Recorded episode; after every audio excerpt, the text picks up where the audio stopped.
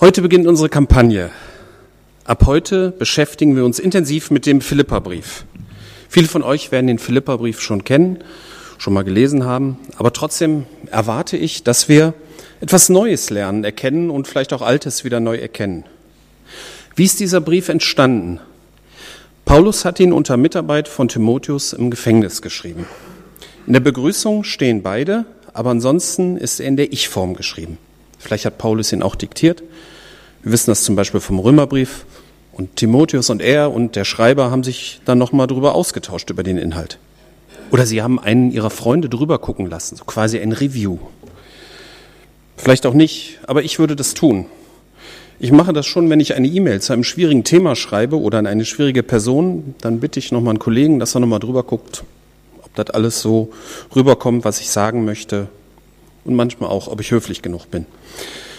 Und für so einen Brief, der vor der Gemeinde vorgelesen und vielleicht auch noch an andere Gemeinden weitergegeben wird, der würde ich erst recht jemanden noch einmal kontrolllesen lassen. Und wie ist dieser Brief zum ersten Mal gelesen worden?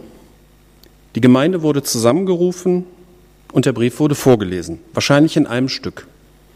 Ich habe mal so ein paar Verse laut gelesen, die Zeit gestoppt. Man braucht ungefähr 15 Minuten, um den Philipperbrief vorzulesen. Das ist jetzt nicht so viel. Der Römerbrief, der wird viermal so lange dauern, mindestens. Aber dieser Brief, dieser Philipperbrief muss die Gemeinde sehr beeindruckt haben. Ansonsten wäre er wohl nicht erhalten geblieben. Aber was hat die Gemeinde nach dem Vorlesen gemacht? War es ganz sakral? Alle waren still, die Orgel fing an zu spielen und alle verließen mit gesenktem Kopf die Kathedrale. Das gab es natürlich noch, damals noch nicht. Oder die Philippa, die haben alle stumm zugehört und im vierten Kapitel, als die beiden Frauen dann quasi aufgefordert worden, ihre Meinungsverschiedenheiten beizulegen, dann haben sich alle zu ihnen umgedreht und sie angeguckt. Das glaube ich nicht. So wie diese Gemeinde in dem Brief beschrieben ist, war sie so nicht. Sie hat sich mit dem Brief sicherlich intensiv auseinandergesetzt. Sie haben diskutiert. Wie kann Paulus solche tröstenden Worte aus dem Gefängnis schreiben? Er fordert sie auf, sich zu freuen in dem Brief. Aber man kann sich doch nicht freuen, wenn man im Knast ist. Vielleicht hatte die Gemeinde damals in den Wochen nach Ankunft des Briefes auch so eine Art Kampagne wie wir. Diejenigen, die schreiben konnten, das konnte damals nicht jeder, die haben eine Abschrift angefertigt und dann haben sie sich in Kleingruppen hin und her in den Häusern getroffen und haben über den Brief diskutiert und sich ausgetauscht. Und das lief nicht so wie in einem Literaturkreis ab, sondern da ging es um das praktische Leben. Sie lasen so Sätze wie, geht so miteinander um, wie Christus es euch vorgelebt hat. Das geht bei manchen Leuten doch nicht, sagen dann die einen. Und schon ist man mitten im Leben. Oder eine andere Aussage aus dem Brief. Christus ist mein Leben und Sterben mein Gewinn. Erlebt ihr das auch so? Wie kommt man dahin? Was ist denn überhaupt wichtig in meinem Leben? Das hätte so sein können, dass das in der Gemeinde in Philippi so abgegangen ist, nachdem sie den Brief bekommen haben. Und das würde ich mir auch für unsere Gemeinde wünschen. Und nun schauen wir uns den Anfang vom Philipperbrief einmal an. Beginnen wir mit der Begrüßung. Vers 1 und 2. Diesen Brief schreiben Paulus und Timotheus, Diener von Christus Jesus. Er richtet sich an alle Gläubigen in Philippi, an die Ältesten und Diakone. Wir wünschen euch Gnade und Frieden von Gott, unserem Vater und Jesus Christus, dem Herrn. Ich habe ja schon erwähnt, dass dieser Brief in der Ich-Form geschrieben ist, aber Timotheus hat offensichtlich mit daran geschrieben. Und er richtet sich an alle Gläubigen in Philippi. Och nee, damit schmoren wir wieder im eigenen Saft, oder? Wenn wir das anderen erzählen, dann halten die uns für weltfremd. Und da haben ja alle Christen heute Angst vor. Angst davor, dass andere sie für weltfremd halten. Ich verstehe diese Angst auch. Ich habe früher selber so gedacht.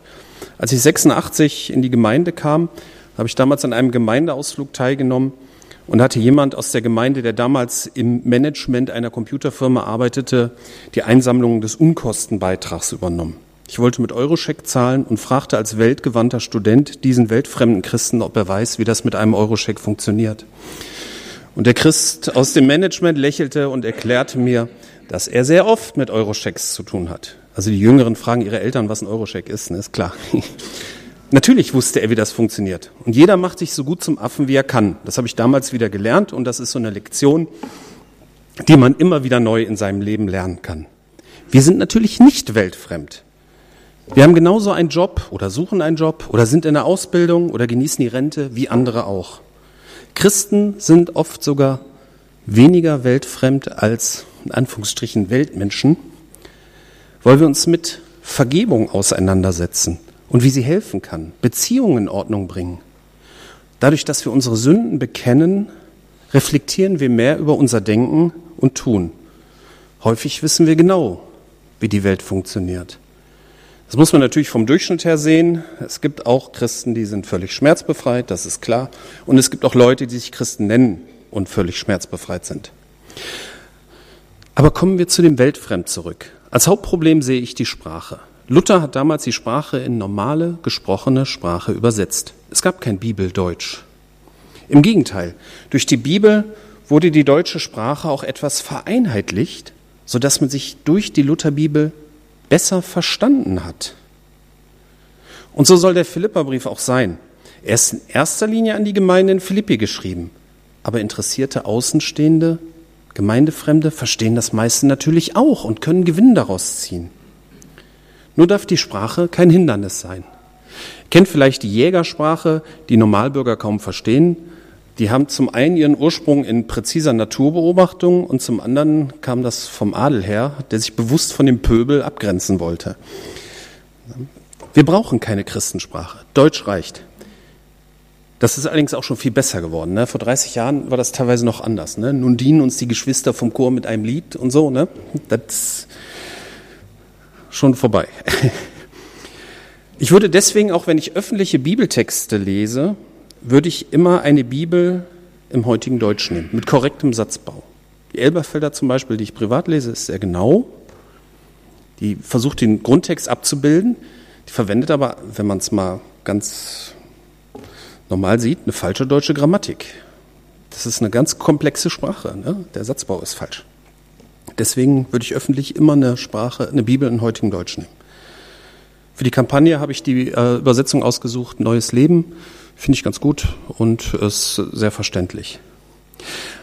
Die Begrüßung geht noch weiter. Wir wünschen euch Gnade und Frieden vom Gott. Das hört sich schon weltfremd an, aber es ist elementar. Gnade bedeutet, dass meine Sünden mir vergeben sind, weg sind. Wir haben es ja vorhin auch gesungen. Sie werden nirgendwo mehr angerechnet. Und Frieden heißt, dass ich mit Gott und damit auch mit mir selbst im Reinen bin. Das ist doch toll. Habe ich jetzt die richtigen Worte gefunden? dass auch Gemeindefremde das verstehen? Oder war das noch zu fromm ausgedrückt? Wie würdet ihr es ausdrücken? Das ist übrigens in der letzten Woche ist das ein Thema. Ne? Wie erkläre ich einem Fremden, was Frieden mit Gott ist? Einem, dem diese ganze Gemeindewelt Bibel völlig fremd ist. Wenn wir es nicht schaffen, diese tollen Dinge, die wir mit Jesus haben, in die Welt, in unser Umfeld zu bringen, dann werden wir tatsächlich in falscher Weise dieser Welt fremd. Gehen wir weiter im Text. Man kann ja heute nicht nur über die Begrüßung reden. Ähm, Kapitel 1, Vers 3 bis 11. Jedes Mal, wenn ich an euch denke, danke ich meinem Gott. Ich bete immer für euch und tue es mit frohem Herzen. Denn ihr habt euch vom ersten Tag an bis heute gemeinsam mit mir für die gute Botschaft eingesetzt. Ich bin sicher, dass Gott, der sein gutes Werk in euch angefangen hat, damit weitermachen und es vollenden wird, bis zu dem Tag, an dem Christus Jesus wiederkommt. Es ist nur natürlich, wenn ich so empfinde, denn er liegt mir sehr am Herzen. Gemeinsam empfangen wir die Gnade Gottes, ob ich nun im Gefängnis bin oder die Botschaft Gottes verteidige und bekräftige.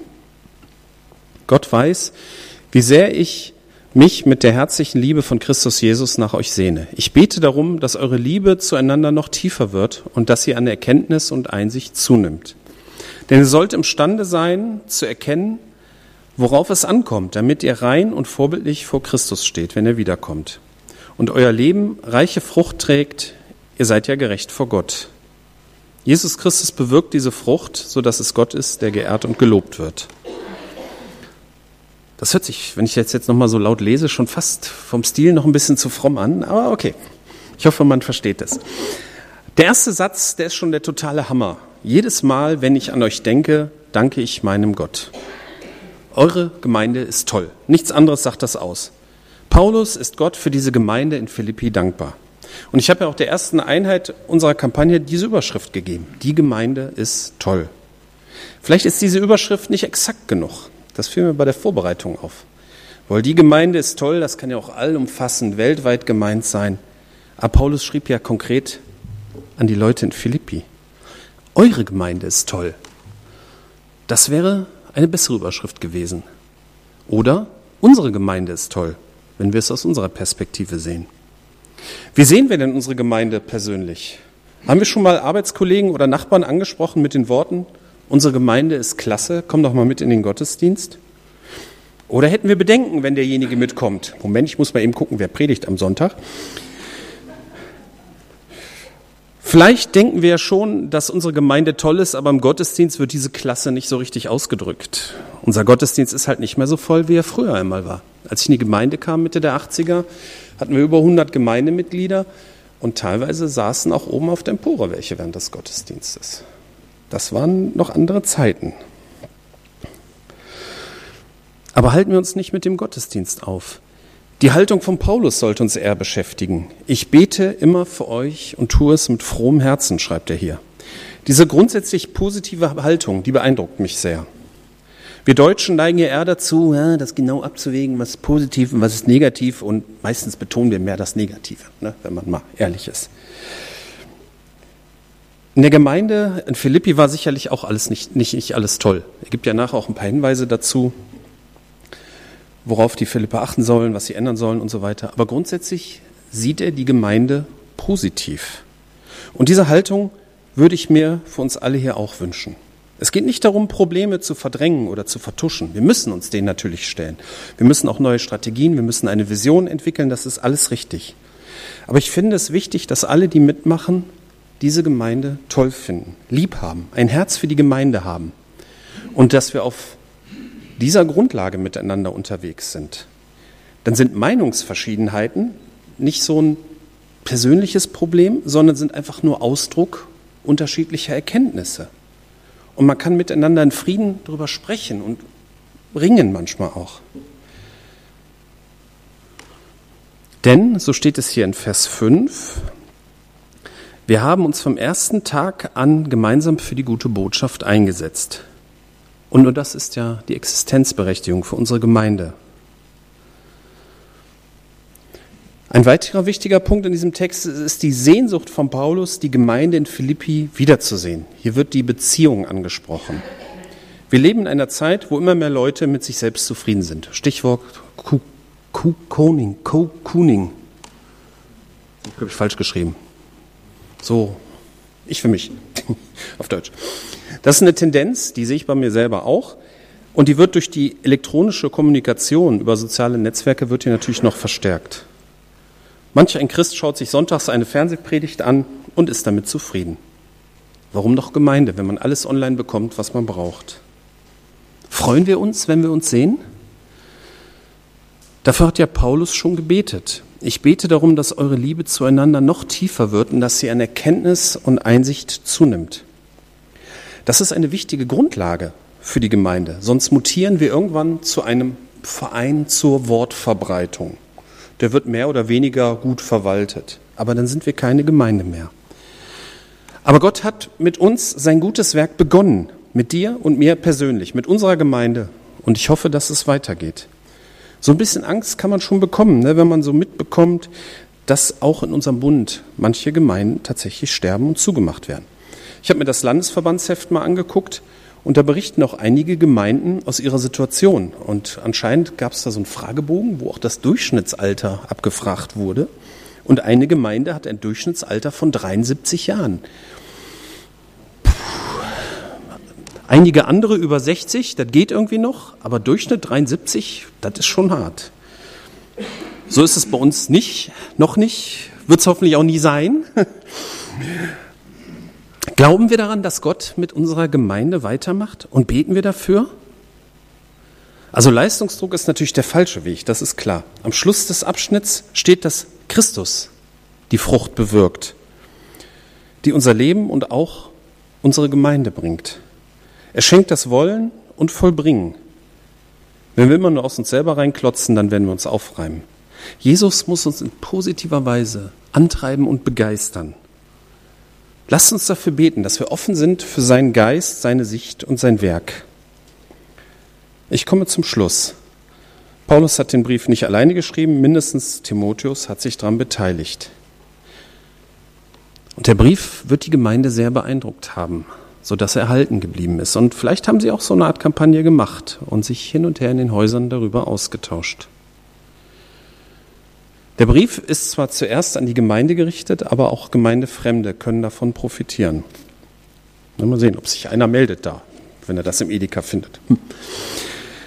Wichtig ist, dass keine spezielle Christensprache Hindernisse aufbaut. Und wir brauchen auch keine Angst davor zu haben, dass man uns für weltfremd hält. In der Begrüßung ist direkt der Wunsch nach Gnade und Frieden für die Adressaten. Und das ist toll. Und auch unsere Gemeinde ist toll. Lasst uns eine grundsätzlich positive Sicht auf unsere Gemeinde haben, ohne dass wir da die Probleme und Herausforderungen verdrängen. Paulus betet für die Gemeinde mit frohem Herzen und das ist ein Vorbild für uns. Und er betet auch für die Beziehung, für die Vertiefung der Beziehung zueinander. Und auch das macht Gemeinde aus. Ne? Sonst sind wir nur ein Verein zur Wortverbreitung. Und Gott hat sein gutes Werk mit dir und mir begonnen und wird es zum Ziel bringen. Und das gilt auch für unsere Gemeinde. Lassen wir uns von Jesus in positiver Weise antreiben und begeistern. Amen.